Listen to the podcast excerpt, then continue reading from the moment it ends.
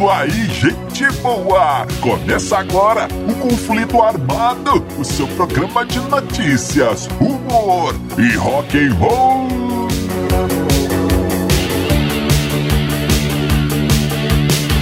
E vamos para as manchetes de hoje. Bob Dylan e a guitarra da discórdia. O cabelo de Cobain vai a leilão. Kiss ou Robocop? A história das primeiras prisões de Axel Rose. Tudo isso e muito mais no conflito armado que começa agora. Eu sou Bob Macieira e aqui comigo no estúdio o meu arquirrival e melhor amigo Crânio. Tudo bem, Crânio? Tudo bem, Bob? Saudações, caros ouvintes. Tamo junto no rock. Tamo junto no rock, Crânio. E sem mais embromações, vamos ao nosso primeiro assunto. Que crânio e amigo ouvinte, vamos começando o nosso programa de hoje contando uma história muito boa, uma história muito interessante que começa lá em 1965. É, estamos em Newport, no Newport Festival. Uma multidão espera o rei dos beatniks, o cara do momento, crânio, ele, Bob Dylan. É. E o Bob Dylan, nessa época, crânio, era o rei, era o cara, era o Messias. E, mais rapidamente, ele foi de Jesus a Judas, crânio. e o que que aconteceu? O, o Bob Dylan, nessa época, tocava o seu violãozinho, a sua gaitinha, cantava, e era isso. Ele era um trovador solitário, crânio. Mas nesse dia, no Newport Festival, pra susto, pra, pra, pra, pra um, um- um tormento geral em todo mundo, ele sobe ao palco, crânio, empunhando uma guitarra elétrica e com uma banda. É. Como que isso poderia acontecer? Bob Dylan se vendeu. Estava ali tocando uma maldita guitarra elétrica, um símbolo da música comercial. Que coisa, que absurdo! pessoal ficou muito bravo com o Dylan Crânio, quase que ele foi linchado. Olha só, Bob cara, Dylan com uma guitarra e uma banda. Que coisa horrorosa. Mas então, o Bob Dylan se tornou Bob Dylan depois disso. Tocou guitarra, tocou teclado, colocou até saxofone nas músicas. E, Sei não. e ninguém pôde falar mais nada. Mas tudo bem. Nesse momento aí rolou esse problema. Mas o que que acontece? essa guitarra tomou um rumo, teve uma história também. Bob Dylan seguiu a sua carreira e a guitarra foi seguir a dela. O que acontece? Depois desse show, eles, eles haviam fretado um avião para levá-los ao próximo show. E esse avião é, os levou para o próximo, Ah, para o legal. próximo show, certo. creio. Sim. Mas eles desembarcaram tal o piloto, que é o nosso querido amigo Victor, Victor Quintal, voltou para a sua cidade e ele ia entregar o avião ali para ser fretado por outras pessoas e tal. E quando ele foi limpar o avião, ele viu que o Bob Dylan tinha esquecido uma guitarra lá dentro do avião, crânio. Uma guitarra dentro do estojo e com algumas partituras, alguns papéis com, com letras e tudo, olha só. Então o que, que ele fez? Ele entrou em contato, logo depois entrou em contato com o pessoal né, da produção do Dylan. Falou: olha, galera, o Bob Dylan esqueceu um violão aqui, uma guitarra, aliás. E, e queria que vocês pegassem aqui os caras. Não, tudo bem, nós vamos mandar alguém pegar a guitarra aí. Pode ficar tranquilo, tudo bem. Só que aí, crânio, passaram-se anos e mais anos. Olha aí, nós estamos em 65. Quando foi em 1967, o nosso amigo Quinton faleceu, crânio. É, que coisa triste. E a sua filha acabou herdando ali alguns bens do pai, inclusive essa guitarra que estava guardada lá no, no sótão, esperando o Bob Dylan vir buscar. Estava empoeirada já.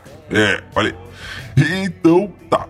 Aí a menina ficou lá com a guitarra mais um tempo. Quando foi em 2005, ela entrou novamente em contato com o Bob Dylan, com a, com a produção lá, com o escritório do Bob Dylan, e falou: olha, tal, contou a história.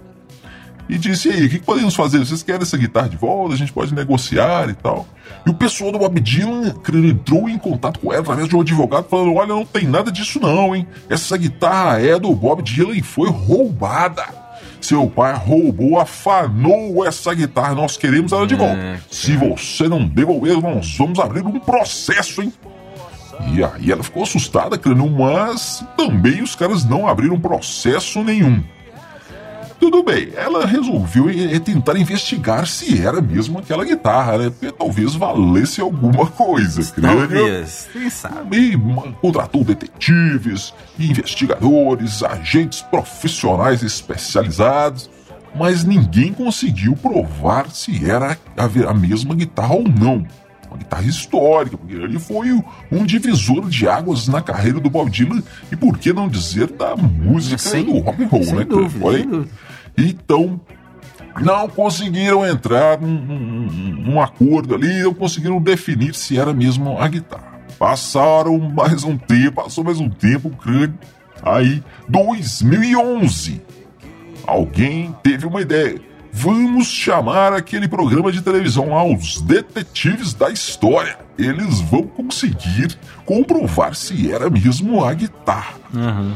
E investigaram o crânio e comprovaram, era sim, com fotos da época e tal, investigaram, olharam, é, essa é a guitarra sim, ainda tem as letras e tudo, é a guitarra do Bob Dylan sim, que tocou naquele programa, isso vale uma fortuna.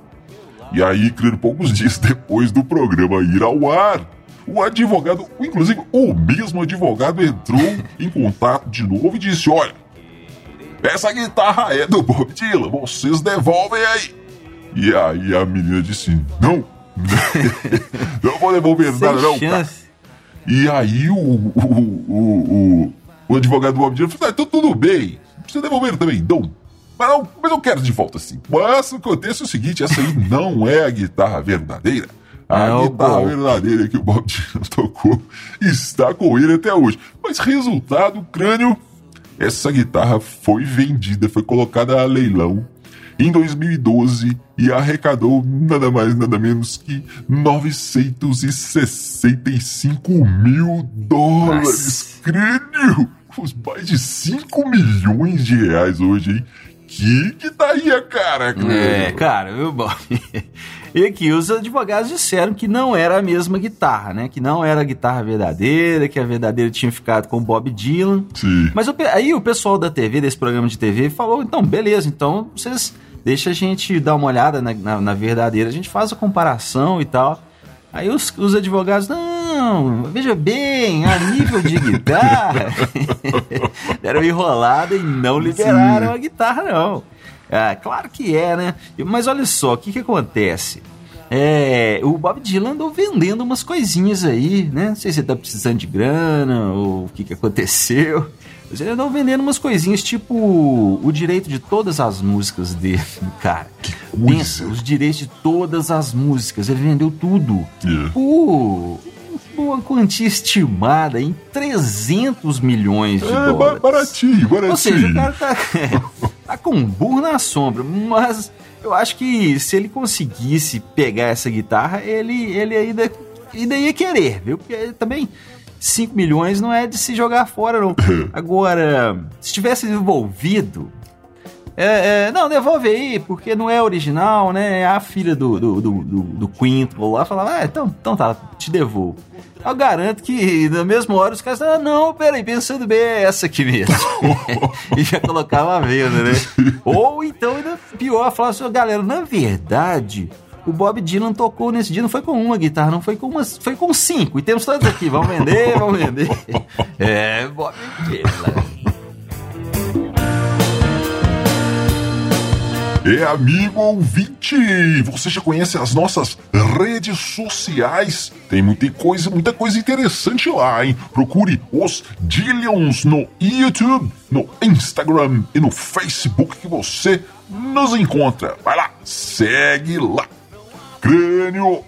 E por falar em memorabilia, está circulando uma história muito interessante. Olha aí, estamos, vão, vai, vai ser vendido, né? Até a, até a hora que a gente está gravando o programa, ainda não rolou, a gente ainda não tem notícias do que aconteceu, mas está para ser vendido aí um leilão, está para ser feito um leilão que vai, vai, vai contemplar aí um felizardo, vai poder comprar seis fios de cabelo do Kurt Cobain.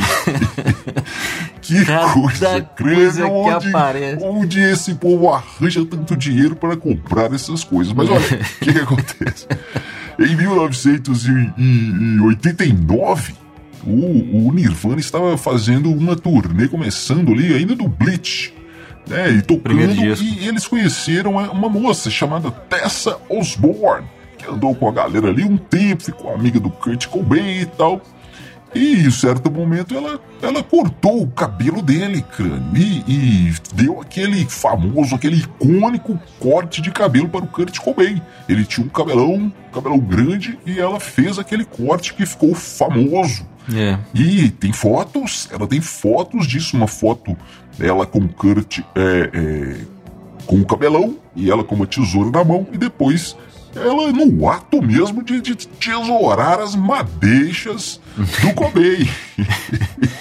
e aí, crânio, ela ficou famosa então por, por como a, a- aquela Astrid, né, que cortou e deu o, cabelo, o corte de cabelo dos Beatles, ela então ficou conhecida, a Tessa Osborne, como a, a, a pessoa que criou o corte do Cut. Corte do Cut. É, olha aí. E, então, depois da morte dela, dele, ela ganhou esses fios de cabelo como uma lembrança É. do Kurt. Que coisa! Ô, Bob, e eu fico pensando aqui o seguinte: o, a tecnologia vai, vai evoluindo aí, quem sabe no futuro é quem comprar esses, esses fios aí não pode fazer um clone do Cobain, hein? Cobain clone. Kurt clone bem, clone bem. É, bom, enfim. Tá bom. Mas é. Eu quero saber, no final dessa história aí, vamos ver, a gente vai voltar para contar aqui, cara ouvinte, o que, que aconteceu, quanto que, que foi arrecadado. E aí a gente vai fazer uma continha para ver quanto custou cada fio de cabelo que foi vendido, né? E aí, e aí aquela velha história, né? Será que não tem uma escova de cabelo do Kurt, um pente jogado lá em algum lugar pra gente pegar e vender, não? Dá uma grana.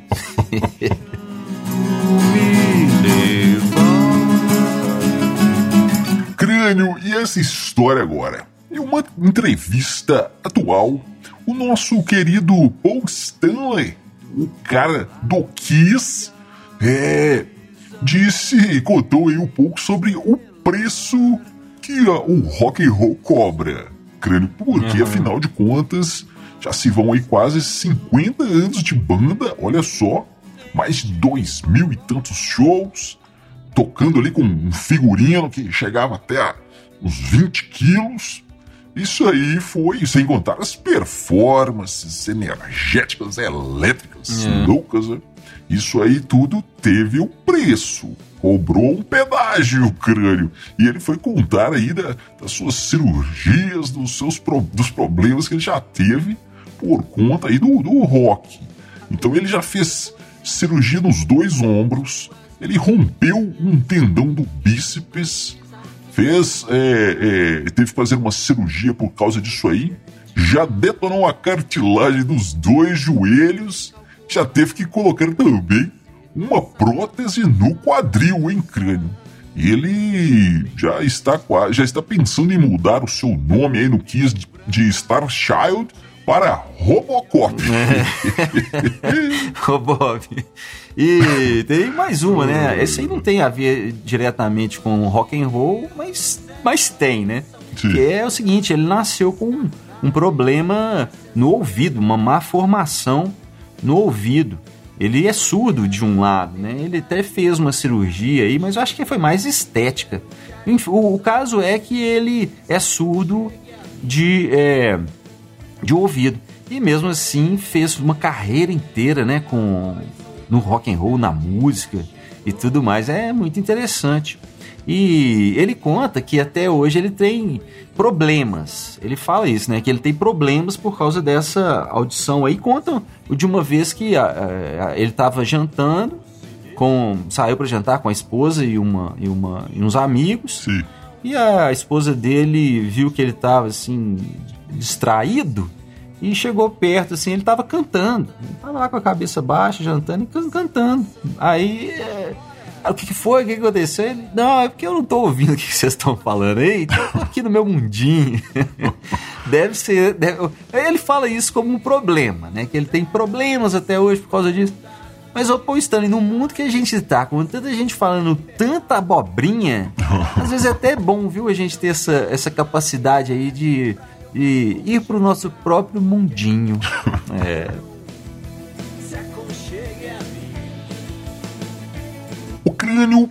E agora uma história do nosso querido Axel, Axel Rose, o cara do Guns N' Roses. Crânio, o que que acontece? Essa história é de quando, da primeira foto, da primeira foto para uma ficha primeira policial do Axel Rose quando ele tinha apenas 18 aninhos. É. Que bonitinho!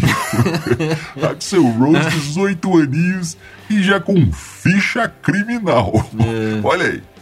É, essa história é o seguinte: um, um escritor, um repórter, nosso amigo John Jeremiah Sullivan, estava escrevendo um artigo sobre o Axel e foi pesquisar Nessa época aí, os jornalistas ainda pesquisavam o que eles iam escrever. É.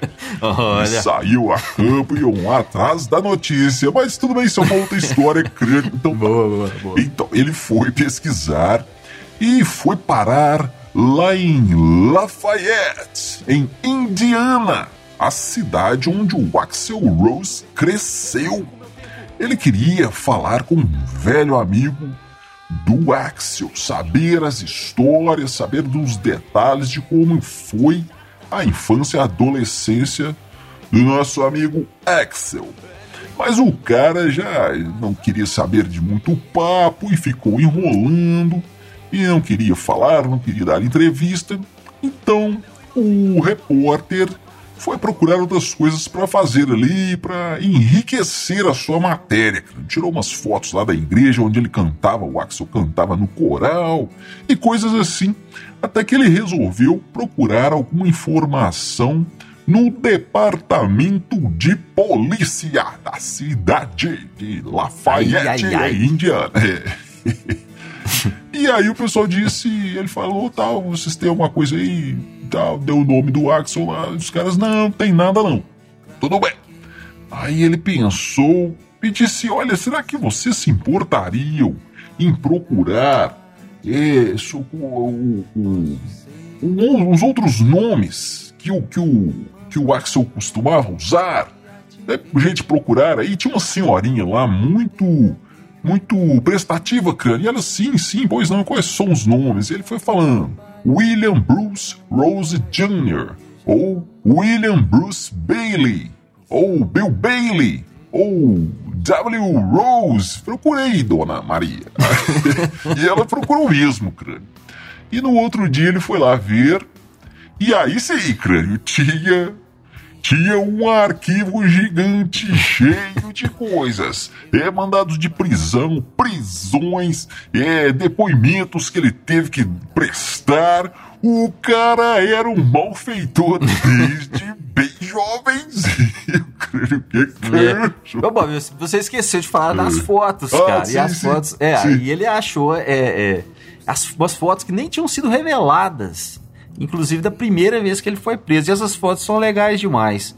Tem uma dele de com 18 anos, né? Que ele foi preso porque ele roubou uma bicicleta de, de uma criança lá. Primeira dançada do Axel. Roubar a bicicleta.